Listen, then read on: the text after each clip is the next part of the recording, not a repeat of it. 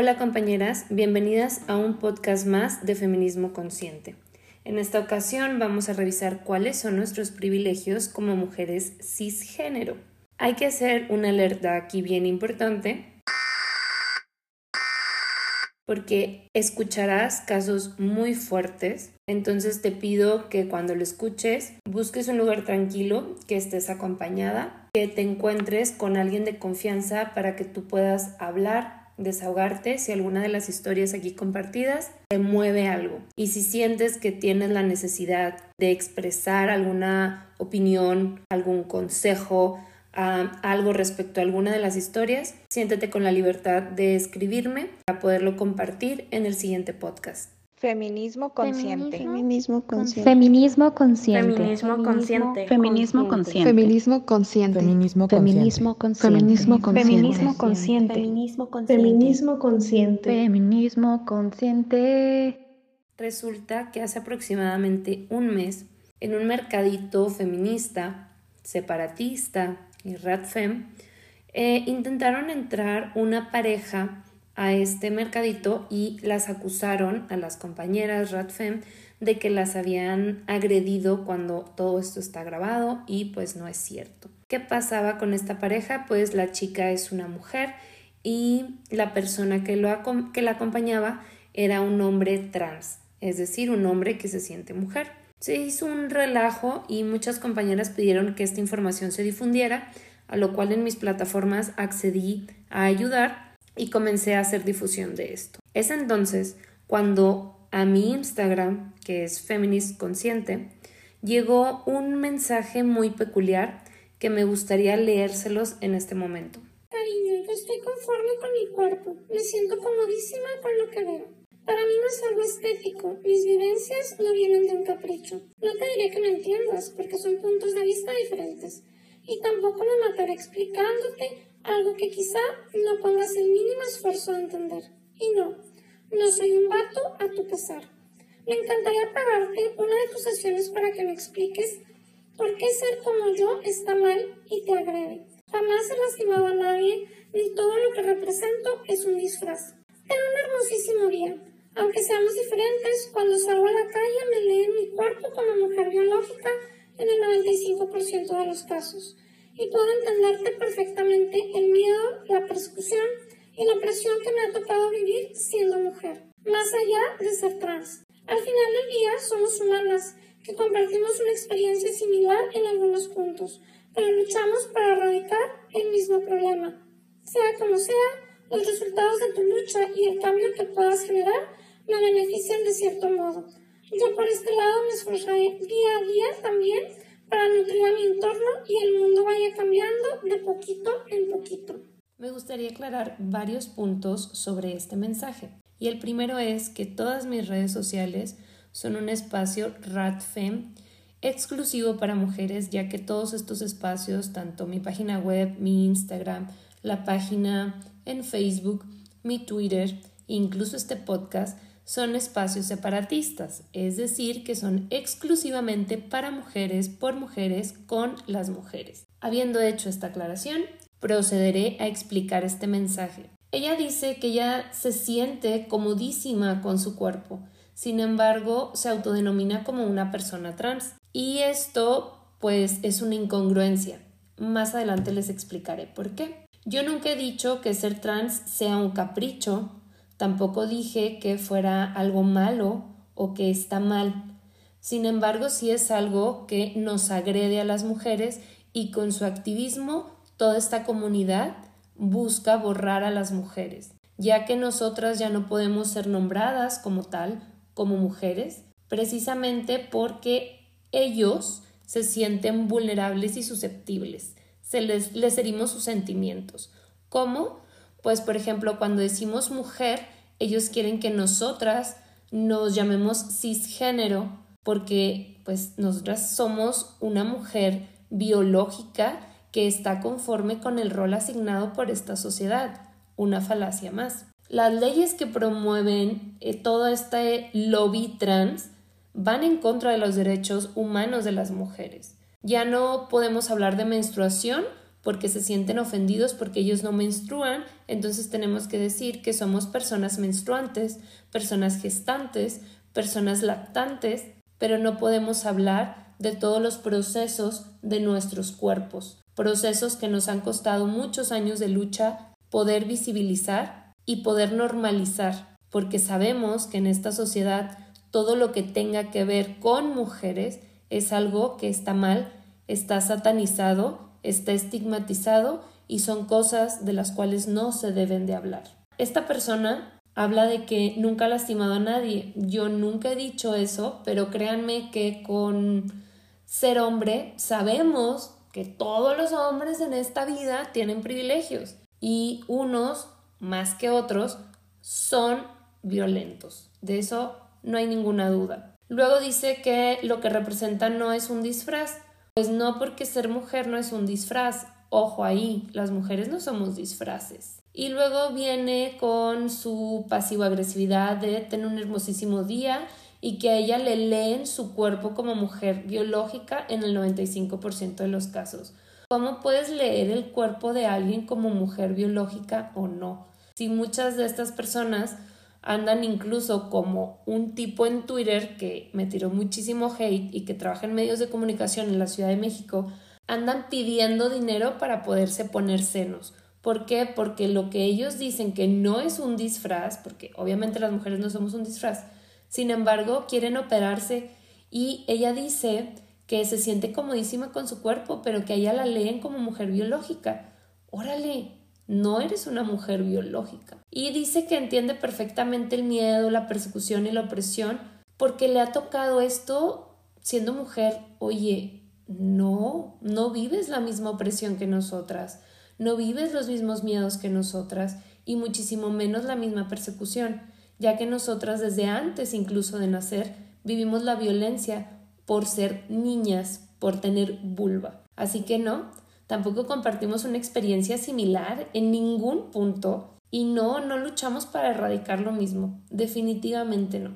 Hay mucho que reflexionar sobre estos discursos de odio hacia las mujeres y sobre todo que estas personas pues se meten a nuestros espacios y no entienden que son espacios exclusivos para mujeres porque no respetan.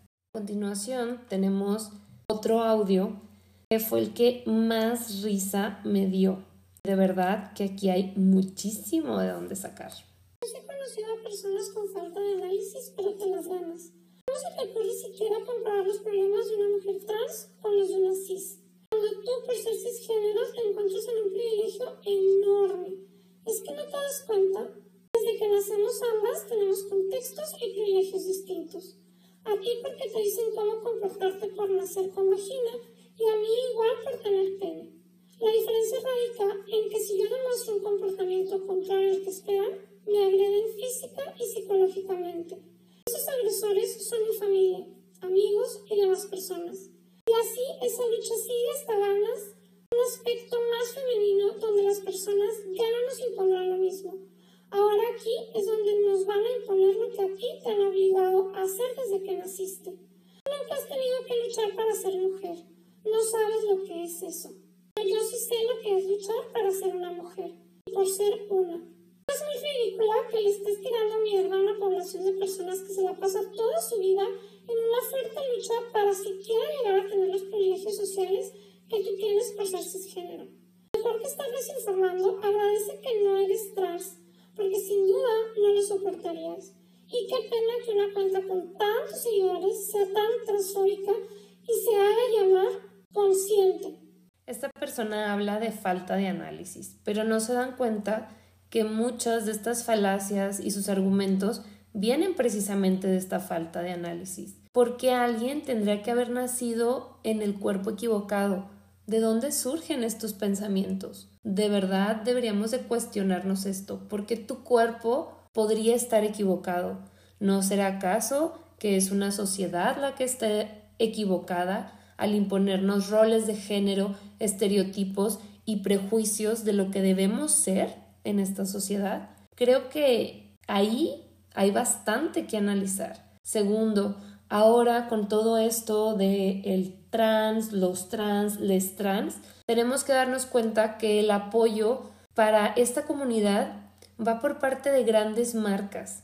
Y si ustedes pudieron darse cuenta, en junio, julio, que fue la marcha de la diversidad, debido a la pandemia no se pudieron hacer manifestaciones o marchas. Sin embargo, muchísimas marcas transnacionales y obviamente representaciones del capitalismo apoyan a la comunidad LGBTQR, quién sabe qué tanto, ¿no? ¿Por qué será? Cuando el patriarcado o cuando el capitalismo apoya alguna causa, es porque hay algo detrás de eso. ¿Por qué no hay marcas a nivel nacional apoya o internacional apoyando el movimiento feminista abiertamente? ¿Por qué lo hacen de manera velada? Claro, porque no les conviene que las mujeres nos empecemos a dar cuenta de que solo nos ven como un producto y que nos venden ropa cada vez más pequeña para nuestros cuerpos porque nos quieren delgadas y nos quieren muertas. Es bien importante analizar todo esto. ¿A quién va dirigido toda esta mercadotecnia,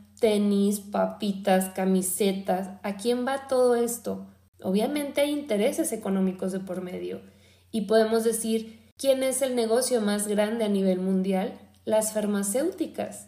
A las farmacéuticas les conviene que haya cada vez personas que crean que están en el cuerpo equivocado para poder transicionar e incluso operarse. Incluso hay países que han promovido leyes para que desde la infancia puedan hormonarse. Y esto es maltrato infantil, esto es negligencia infantil. Nadie nace en el cuerpo equivocado. Es la sociedad enferma la que nos impone roles de género, cómo debemos actuar según lo que hay entre nuestras piernas. Esta persona habla de comparar los problemas de una mujer trans con los de una cis. Realmente yo nunca he comparado los problemas de una mujer trans, porque no creo que existan mujeres trans, ni tampoco con los de una mujer cis, porque realmente no existen tampoco las mujeres cis. Somos mujeres y punto. Y en esta parte quiero explicarles lo que dice esta comunidad que es cisgénero. Cisgénero para estas personas es que tú estés conforme con el género que se te fue impuesto. Es decir, que yo por nacer con una vulva tendría que estar conforme con que tendría que tener el cabello largo, tengo que ser sumisa, tengo que ser obediente, tengo que ser callada, tengo que ser ama de casa, mi sueño en la vida tiene que ser casarme y ser mamá y un largo etcétera. Se dan cuenta de que muchas o la mayoría de las mujeres no estamos conformes con el género que se nos impuso y eso no nos hace trans, ¿o sí? Porque según el manual de psiquiatría, el DSM5, la disforia de género es precisamente no identificarte con el género que se te fue asignado, y así se denomina en el manual de psiquiatría. También los criterios de evaluación incluyen que si una persona no se siente conforme con su cuerpo, también caería en esta categoría. Pero díganme ustedes, compañeras, ¿cuántas de ustedes se sienten conformes con su cuerpo según los estereotipos que este sistema nos ha impuesto? Si tenemos senos pequeños, si tenemos senos grandes, si no tenemos las caderas como las Kardashian, si no tenemos las nalgas de j o de Rihanna, si no tengo la nariz de cierta forma, si no soy delgada, si soy gorda. Entonces creo que ninguno estaríamos conformes con nuestro cuerpo. Otra de las características para poder diagnosticar esta disforia es que muestres actitudes o conductas que no son propias de tu género. Bueno, lo propio de nuestro género, entre comillas, porque es algo impuesto, sería ser madres y no todas las mujeres quieren ser madres. No todas las mujeres quieren ser ama de casa. No todas las mujeres nacieron para limpiar. No todas las mujeres quieren usar falda, vestidos y dejarse el cabello largo. Y todos estos estereotipos que nos ha impuesto el patriarcado. Entonces, según el manual de psiquiatría, la mayoría de las mujeres también tendríamos disforia de género, porque no estamos conformes con nuestro cuerpo, porque presentamos conductas y actitudes diferentes a las asignadas y porque no estamos conformes con el género que se nos asignó.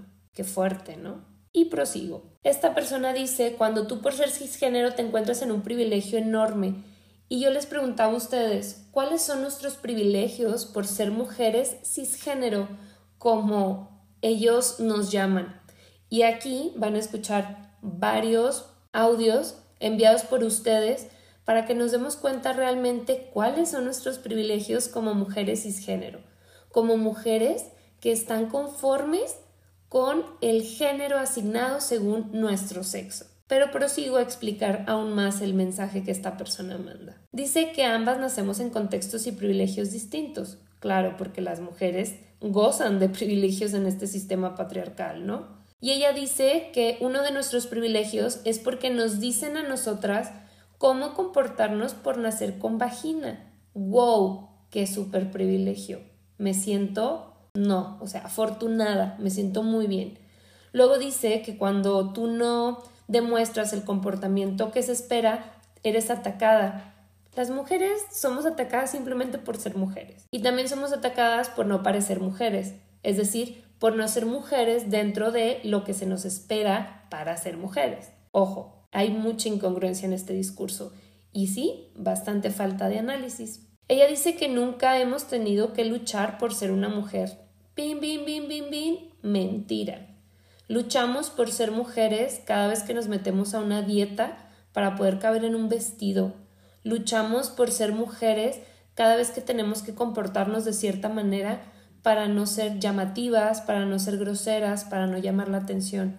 Luchamos por ser mujeres cuando salimos a la calle sabiendo que nos pueden desaparecer, asesinar o acosar. Luchamos por ser mujeres, por tener derechos humanos y gozar de libertad, de poder acceder a la escuela, de gozar de sueldos justos a la par de lo que ganan compañeros que ni siquiera tienen la misma preparación que nosotras. Eso es una lucha diaria por ser mujer. Así que no me vengan con que nosotras no luchamos por ser mujeres en esta sociedad. Dice que quedo bastante ridícula tirando mierda, pero la verdad es que yo no tiro mierda, solo ofrezco información. Y esta información está al alcance de cualquier persona que quiera escucharla. Si esto te incomoda, si no te sientes bien escuchando, eres libre de ponerle pausa, cerrar la aplicación o de buscar otra cosa que escuchar. Pero quien se quiera quedar a recibir información, a que le caigan algunas dudas, algunos veintes y que quiera seguir informándose, eres totalmente bienvenida. Aquí no estamos desinformando y no, no voy a agradecer ser trans. Creo que según el DSM5 nos queda bastante claro que todas seríamos trans. Y no, tampoco soportamos a veces el ser mujeres porque ser mujer es ser un blanco fácil. Y pues dice que soy transfóbica y mi cuenta es de feminismo consciente. Recordemos también que las fobias es un miedo irracional a algo y las mujeres no tenemos un miedo irracional a las personas transgénero.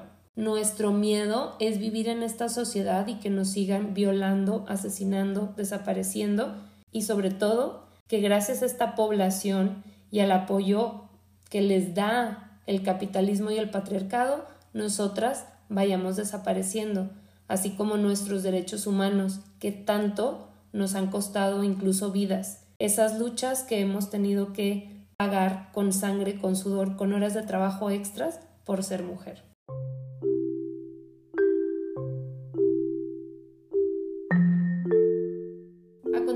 Les presento entonces los audios que ustedes me estuvieron compartiendo vía WhatsApp para este difícil podcast. Espero que puedan escucharlos de manera atenta y si sienten empatía, pues compartan también muchísimo este podcast.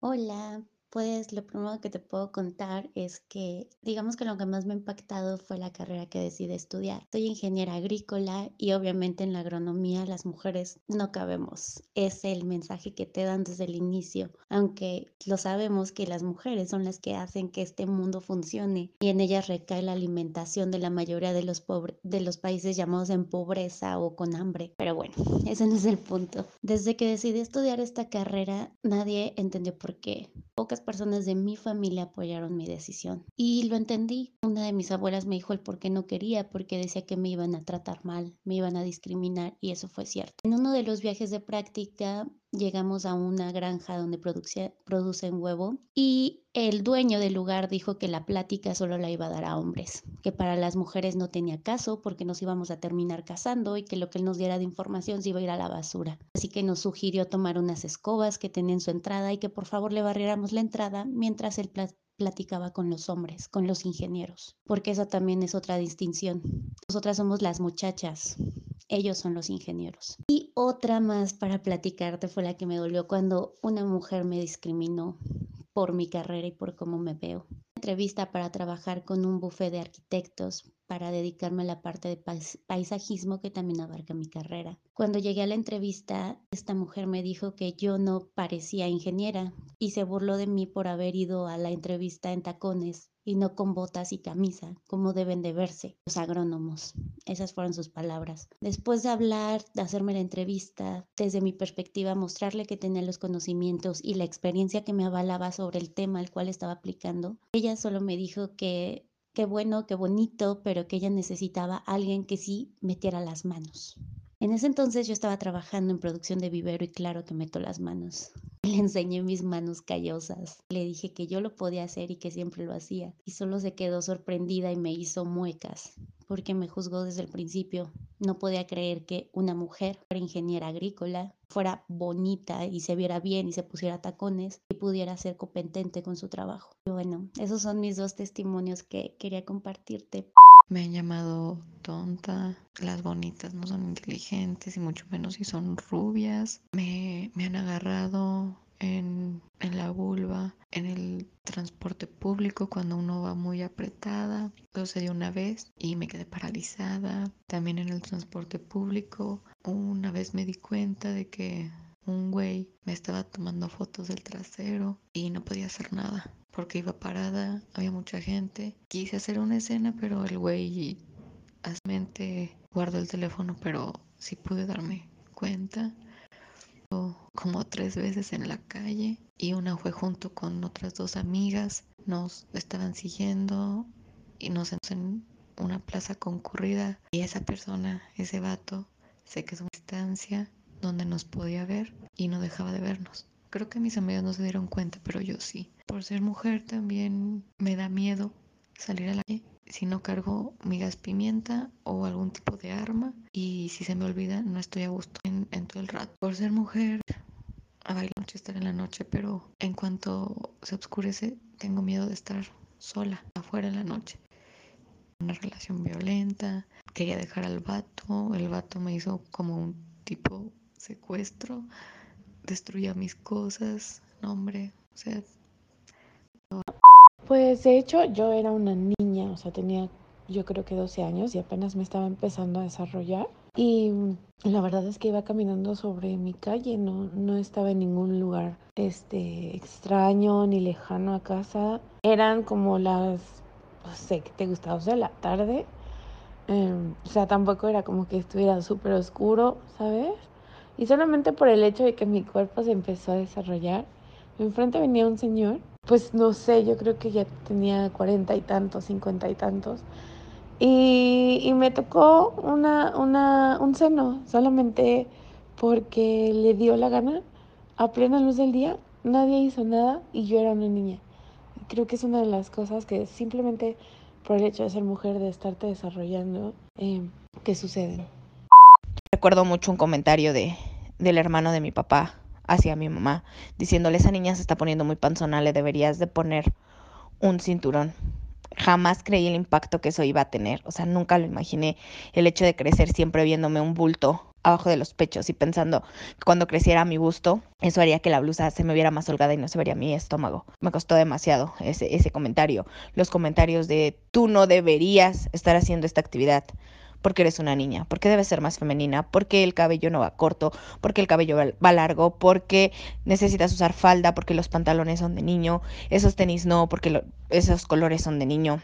La violencia sexual, el acoso sexual, el acoso sexual en la calle siendo una niña. Recuerdo la primera vez que iba en como en primero de secundaria y aquí en la Ciudad de México en el metro un tipo se me repegó y yo sin saber qué hacer, sin decirle a mi mamá, solamente me cambié de lugar. El sentir que una es la culpable de lo que está pasando por traer el pantalón así. Era una niña y escuchaba demasiados comentarios. Ya te puedes casar porque sabes hacer de comer. El hecho de que me dijeran, a ti no te va a querer un hombre por el carácter que te cargas. Es que eso no le va a gustar a los hombres. Hasta el acoso en la escuela, los tocamientos y las normalizaciones en la escuela de que dijeran los maestros, tu compañero solo estaba jugando. El propio acoso del maestro de matemáticas.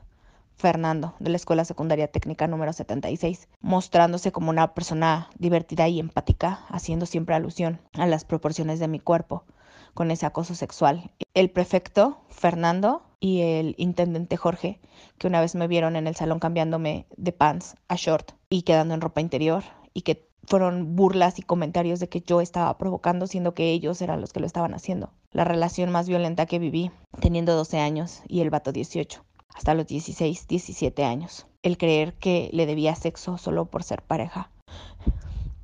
Jamás lo vi como una violación hasta que pude nombrarla, hasta que pude señalarlo y, y, saber que las veces que tuve que tener sexo con él diciéndole que no, fue violación. Las veces que tuve que tener sexo con él sin decirle que no, pero no queriendo, fue violación. Con mi novio de la secundaria, que en el parque le dije dos veces que yo no quería tener relaciones, y llegué sangrando a mi casa. Los acosos en el trabajo por ser la única mesera de ese centro de diversiones, que todos aplaudieran el hecho de que alguien se haya atrevido a tocarme y minimizando todo eso.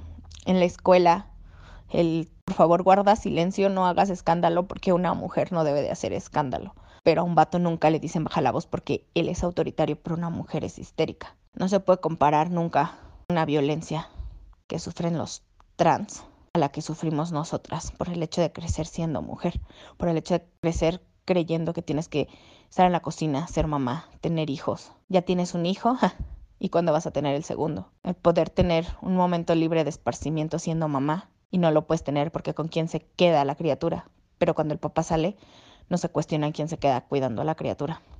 Y quise denunciar a quien ese entonces era mi pareja porque me había golpeado y me estaba amenazando.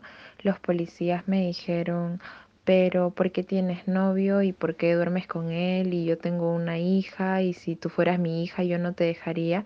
Y me cuestionaban todo y luego pasé por el médico legista y el médico legista me trató mal, me dijo que mis moretones no eran, que eran de hace tiempo, que era imposible que fueran de ese mismo día y a cosas así.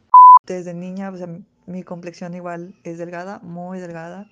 Hasta la fecha siempre pues, han sido burlas por no tener busto, no tener caderas o no cumplir con ese estándar de belleza. Lo que me ha traído muchos complejos a mí como mujer es por no cumplir ¿no? con ese estándar, baja autoestima y demás. Vengo de una familia también machista, de, donde somos dos hermanas y un hermano menor. La responsabilidad es siempre a nosotras, a él pues más calmado, más, más rezagado su participación en la casa. Eh, a los 17 años yo tuve una experiencia desagradable con mi hermano donde descubrí que él me grababa dormida y se masturbaba y tenía videos, fotos mías de una prima y de otras niñas en su teléfono y yo expuse esta situación con mis papás. Mis papás no hicieron nada al respecto. Yo me quedé callada porque así estaba acostumbrada a hacer lo que se pedía en la casa. Pues me fui mamá, no funcionó la relación. Eh, cuando estaba embarazada también esa pareja tuvo conductas violentas conmigo eran agresiones verbales. En el momento en que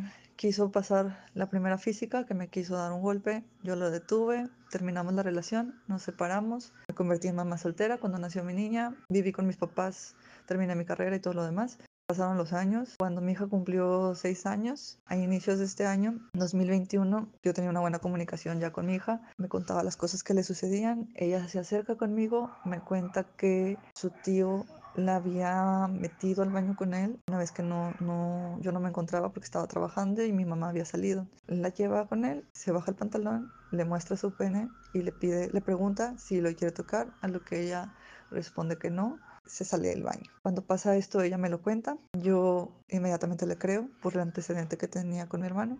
Ya tenía años, pero de todos modos, pues son cosas que no, no se olvidan. Cerramos nuestras cosas, nos salimos de esa casa, se puso una demanda una asociación de, Nuevo León nos dieron asesoría psicológica y legal después de haberle hecho unas pruebas a mi hija para, determinar si había habido un abuso o no. A fecha dicen que no hubo nada físico, pero estuvo expuesta a esa situación que le afectó obviamente.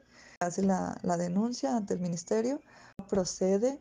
Cuando tuvimos la entrevista con el fiscal, querían que les diéramos una fecha.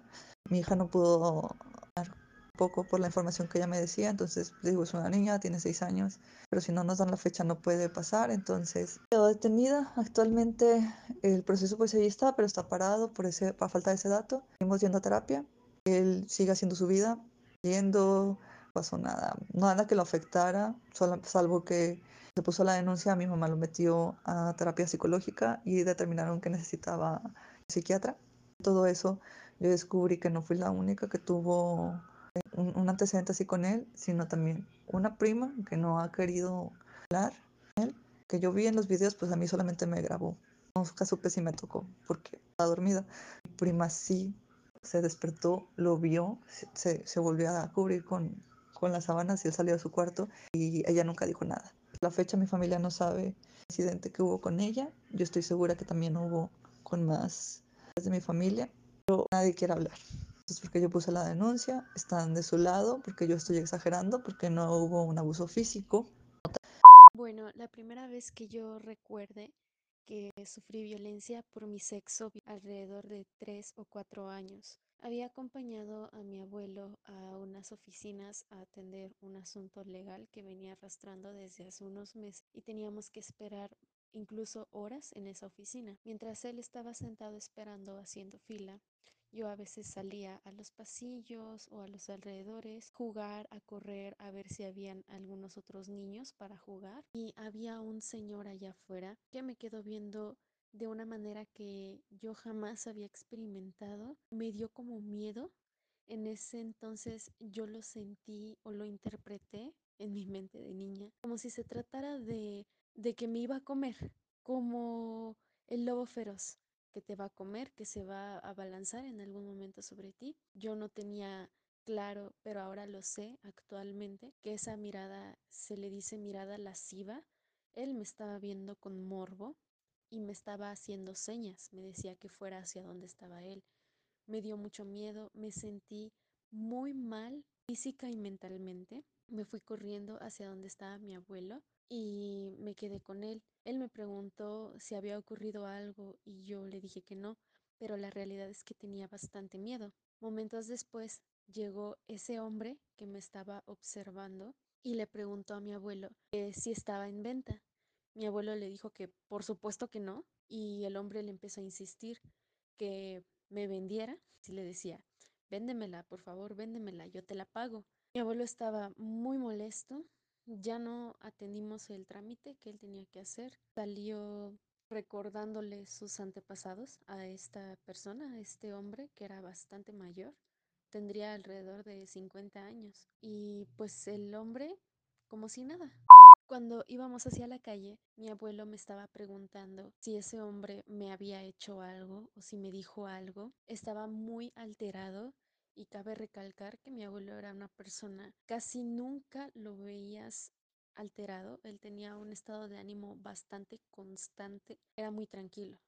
Ese día estaba él bastante molesto y a mí me, me dio miedo porque como él me hablaba fuerte y me insistía, si ese señor me había hecho algo o me había dicho algo, creí que su molestia iba dirigida hacia mí, en el sentido de que a lo mejor yo había hecho algo malo o a lo mejor me iban a regañar. Ahora sé que muchos padres o tutores toman esa actitud por el riesgo de que sí me haya tocado, de que sí me haya dicho algo. Por supuesto, ahí también hubo falta de comunicación, de educación sexual, de modular los tonos y decir, oye, tú no hiciste nada malo, pero quiero saber si él te hizo algo para castigarlo a él, no a ti. Cosa que hizo falta y Tuve bastante miedo, insisto, tenía solo 3 a 4 años de edad. Solamente se limitó mi abuelo a ya no llevarme tanto a esos lugares donde hubieran